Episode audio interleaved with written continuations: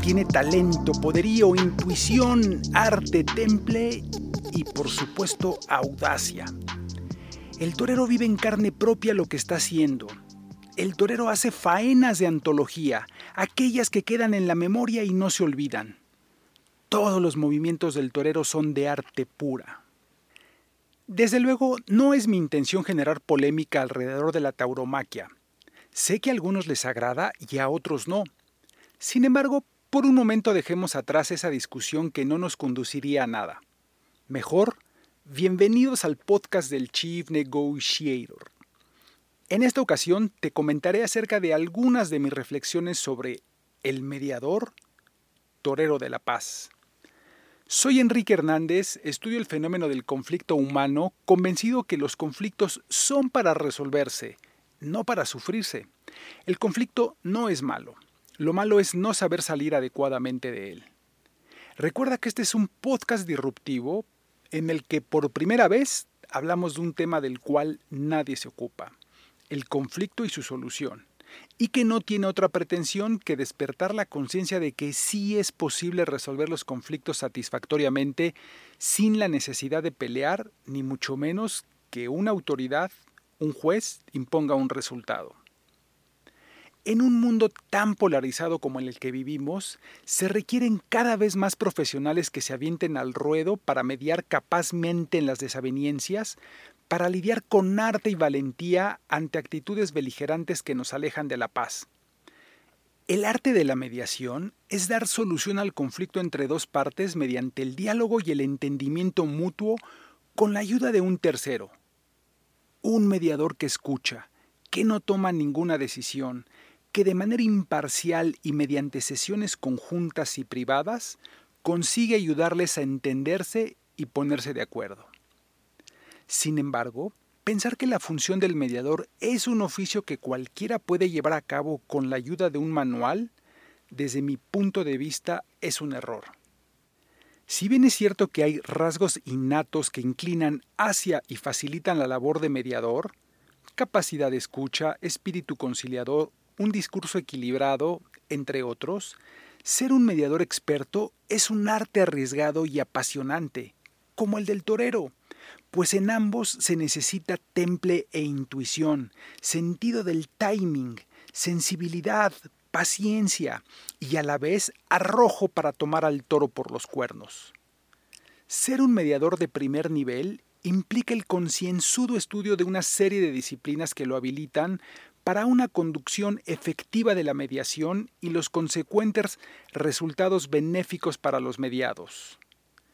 El mediador es un ser humano que se pone al servicio de otro ser humano para ayudarlo a resolver el conflicto que le aqueja. Y para poder cumplir con esa misión de paz, es condición sine qua non que el mediador tenga la calidad de experto facilitador en la implementación de técnicas de la comunicación. Pero aquí viene una pregunta clave. ¿Qué define a un experto como tal? De acuerdo con el escritor inglés Malcolm Gladwell, en su libro Outliers, se requieren 10.000 horas de práctica para hacerse un experto en cualquier tema. Esto equivale a 12 horas diarias durante dos años y medio, 6 horas al día durante 5 años, 3 horas diarias durante 10 años o una hora y media al día durante 20 años.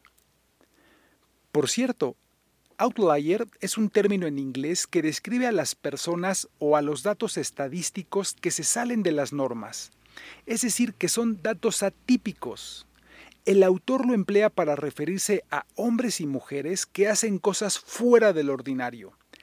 Gladwell apunta a que el éxito, inclusive en la escala de Mozart, Miguel Ángel, Frida Kahlo, o bien si hablamos de los genios modernos como Steve Jobs, Bill Gates, Elon Musk, entre otros, no es cosa de genio innato, sino que es una mezcla de habilidad, suerte y por encima de las anteriores, una voluntad férrea para esforzarse. Ahora bien, un diplomado de mediación para desarrollar las competencias profesionales básicas, los conocimientos especializados y las habilidades necesarias para ejecutar el rol de mediador, conlleva un promedio de 200 horas. una maestría toma 1500 horas. Aún así, toda esta dedicación académica está muy lejos de las 10.000 horas requeridas para alcanzar la condición de experto que un oficio tan relevante como el de mediador exige. Indudablemente, el mediador necesita mucho más que tener las competencias laborales mínimas requeridas para ser considerado como un facilitador capaz, con los recursos y las herramientas indispensables para ayudar a las personas a gestionar y resolver un conflicto. A partir de mi experiencia profesional y mi reflexión sobre la materia, para ser un mediador experto es necesario adentrarse en lo siguiente. Teoría del conflicto, negociación, programación neurolingüística, lenguaje persuasivo, neurociencias, inteligencia emocional, comunicación no violenta y si se puede, es muy recomendable pertenecer a un colegio de abogados o mediadores. A continuación, doy una breve explicación sobre cada una de estas disciplinas y su importancia dentro de la mediación. Teoría del conflicto. El conflicto surge cuando hay una polarización de las diferentes perspectivas, percepciones y realidades entre las personas. El conflicto no es negativo ni positivo porque es neutral, pero no es pasivo. Esto quiere decir que si no se soluciona, va en aumento porque es dinámico hasta llegar a un punto en donde irremediablemente terminará por reventar con consecuencias negativas e impensables. El mediador sabe perfectamente que el conflicto es algo normal en la vida de las personas, las empresas y las instituciones, que un conflicto no tiene una verdad absoluta, sino que tiene una historia desde cada una de las personas que intervienen en él, y que en realidad no hay hechos, tan solo interpretaciones. La interpretación es el único hecho del cual se puede hablar. En un conflicto ambas partes tienen razón, pero ninguna de ellas tiene el monopolio de la verdad. El mediador es quien involucrado en el conflicto les hace ver a las personas, a las empresas y a las organizaciones qué es lo que está en juego. El mediador labora para que dejen de luchar por el bien de los niños, de la familia, de la empresa, de la comunidad, llenaras de un mejor futuro. Negociación. Desde luego, resulta incomprensible hablar de mediación sin antes entender en qué consiste la negociación y los diferentes modelos que existen al respecto. Aunque es cierto que no existe un pensador único, como tampoco un libro que diga los cinco pasos básicos de la negociación, el buen mediador entiende perfectamente que detrás de toda negociación hay una necesidad de bienes o servicios. En la negociación se puede decir todo lo que se quiera, pero al final solo hay dos sílabas. Sí o no.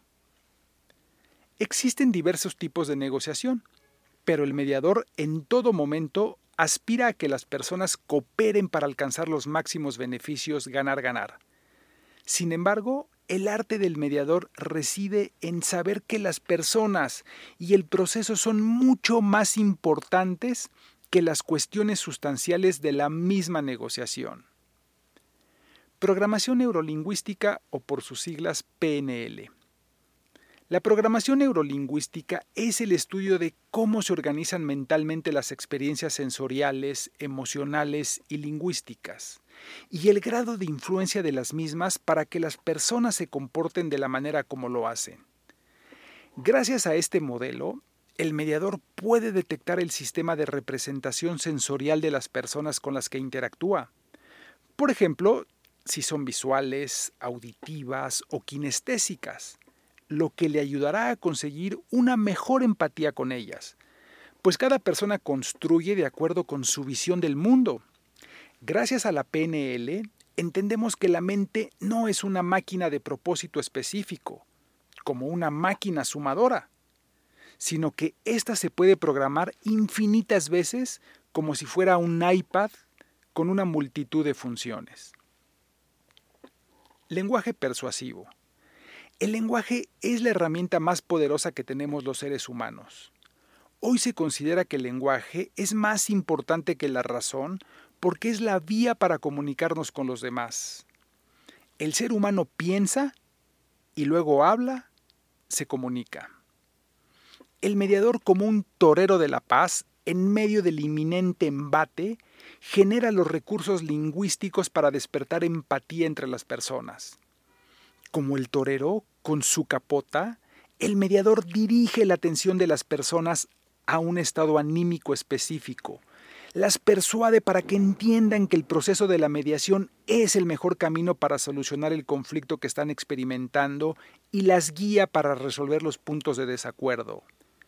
Asimismo, gracias a la lectura del lenguaje corporal y del no verbal, el mediador comprende lo que las personas están contando y que no están pudiendo verbalizar. Todo lo que las personas dicen tiene un significado y lo que no se verbaliza tiene una razón detrás.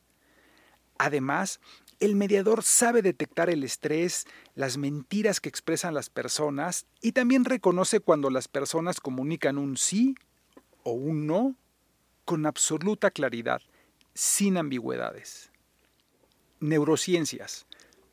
Para el mediador es fundamental entender qué ocurre cuando se activa una emoción como resultado de un estímulo externo o de un pensamiento, así como comprender de manera general, pero precisa, el funcionamiento del cerebro.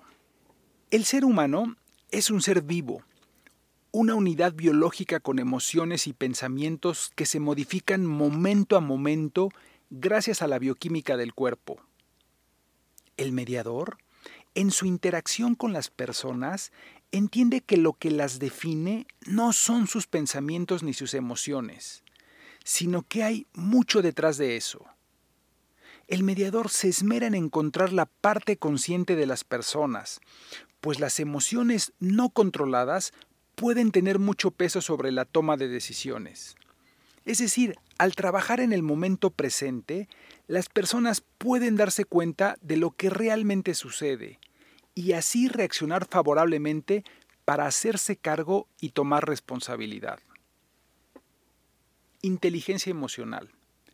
Desafortunadamente en México existe un analfabetismo emocional. A los niños no se les enseña a conocer y manejar sus emociones. Si esto se modificara, toda la sociedad cambiaría, pues como lo dice Elsa Punset, escritora y filósofa española, cuando hablamos de inteligencia emocional, hablamos de una capacidad importantísima en la vida de las personas, de hacer coherente el instinto, la emoción y el pensamiento. Comunicación no violenta. La comunicación no violenta se basa en la idea de que todos los seres humanos tienen la capacidad de compasión y solamente recurren a la violencia o al comportamiento que daña a otros cuando no reconocen estrategias más efectivas para satisfacer sus necesidades. La CNB, como se le conoce por sus siglas, propone que si las personas pueden identificar sus necesidades, las necesidades de los demás y los sentimientos que rodean a estas necesidades, se puede lograr armonía. La teoría de la CNB supone que todo comportamiento humano se deriva de intentos de satisfacer necesidades humanas universales y que estas necesidades jamás están en conflicto. Y por último, pertenecer a un colegio de mediadores. La participación en un colegio es fundamental, me atrevería a decir que cuasi obligatoria, puesto que es en ese gremio y espacio en donde se reúnen los mediadores para compartir sus experiencias e intercambiar información relevante alrededor de la mediación. Hago notar que dentro de las disciplinas referidas no señalé a la psicología o a la pedagogía o una similar de corte terapéutico, puesto que en mediación no se dan terapias de ningún tipo. Además de que se parte del hecho cierto de que las personas que asisten tienen un óptimo estado de salud mental, es decir, que son personas sanas, pero que atraviesan por un conflicto. Cuando un profesional en toda la extensión de la palabra posee un cúmulo de conocimientos y una vasta experiencia probada en la ciencia o materia de su interés y además pone pasión en ello, los resultados son sencillamente sorprendentes, como lo describe Carmen Cobos, abogada y mediador español en su artículo Mediar con pasión. Poner pasión en algo es poner nuestros cinco sentidos, como el torero cuando debe enfrentar al toro. Poner nuestro tiempo, nuestra intuición y sobre todo nuestro interés. Nada puede salir mal si aplicamos todo este esfuerzo en algo. Por supuesto, no se puede olvidar que el mediador trabaja en todo momento para y con personas, siempre mirando el rostro humano. Así que quien no disfrute de sociabilizar e interactuar con otros, sin importar religión, sexo, condición económica y social, nacionalidad, color de piel o creencias, no podrá aspirar a dedicarse al arte de la mediación. A medida que va adquiriendo experiencia, el mediador va desarrollando el músculo de encontrar lo agradable en todas las personas sin caer en la adulación. El mediador facilita procesos, induce discusiones, explica, procura una imagen positiva de las partes. El mediador distingue los deseos, las necesidades y los intereses de las personas. Presenta mundos posibles, es asertivo y lo más importante, ubica el conflicto en su genuino contexto. Inclusive, en ciertas ocasiones, a través del humor, el mediador deja ver que lo que parece racional es irracional. Lo que parece importante es poco importante. Lo que parece ineficaz es práctico. Lo que parece absoluto es relativo. Ciertas dosis de humor también aumentan el sentido del bienestar, además de que preserva la cordura. Como un verdadero torero de la paz, el mediador hace faenas espectaculares cuando en medio de la adversidad y de la hostilidad entre las partes y con una mínima y sutil intervención, consigue regresarlos al espacio del diálogo constructivo, dejando atrás los ataques personales que pueden ser estocadas mortales y alejar de la solución. El mediador siempre tiene un objetivo en mente, desentrañar malentendidos y cambiar percepciones para ayudar a las personas a resolver su conflicto sin meterse a él. El mediador sabe que él es el único que puede conseguir ese objetivo. Como sabemos, en mediación casi no hay reglas ni formalismos, puesto que la mediación se rige y se sustenta con sus propios principios rectores. De manera que lo que sobresale es el arte, el temperamento y la creatividad del mediador al igual que con los toreros. Definitivamente no creo en el mediador empírico, es decir, en el que se forma a través del conocimiento obtenido de la experiencia, puesto que el mediador incorpora en su quehacer de facilitador muchas disciplinas que debe de estudiar formalmente. El mediador en su condición de experto conoce perfectamente los lineamientos, los procesos y las herramientas que cada una de las disciplinas ya referidas le aporta dentro de la mediación, al grado que eso le permite en cualquier momento cambiar las reglas, invertirlas, jugar o hasta prescindir de ellas cada vez que lo considere necesario. En esto último reside la marcada diferencia entre el experto y el charlatán. No es lo mismo romper las reglas deliberadamente que hacerlo por ignorancia. Finalmente, el mediador experto, enfundado en su propio traje de luces y siempre listo para entrar al ruedo del conflicto, ha comprendido que el instinto humano es más cooperativo que combativo. Y es a partir de esa noción y con todas las herramientas de su arte, convierte a los enemigos en aliados para conseguir un objetivo común, resolver la controversia.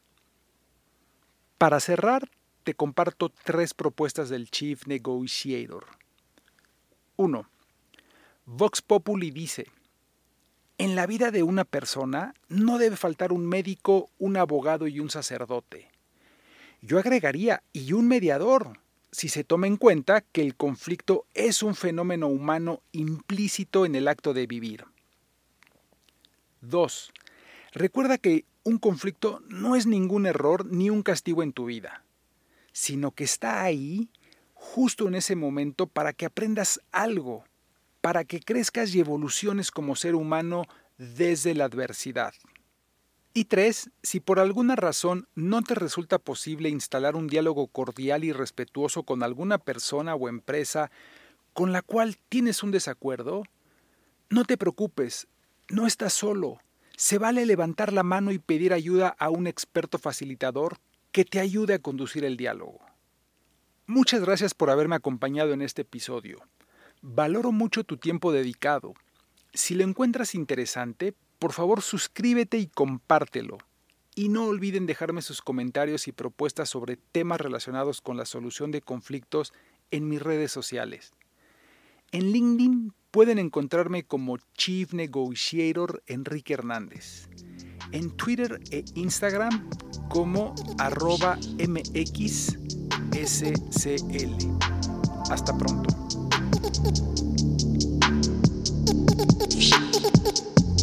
Este es un podcast producido por Southside Bros.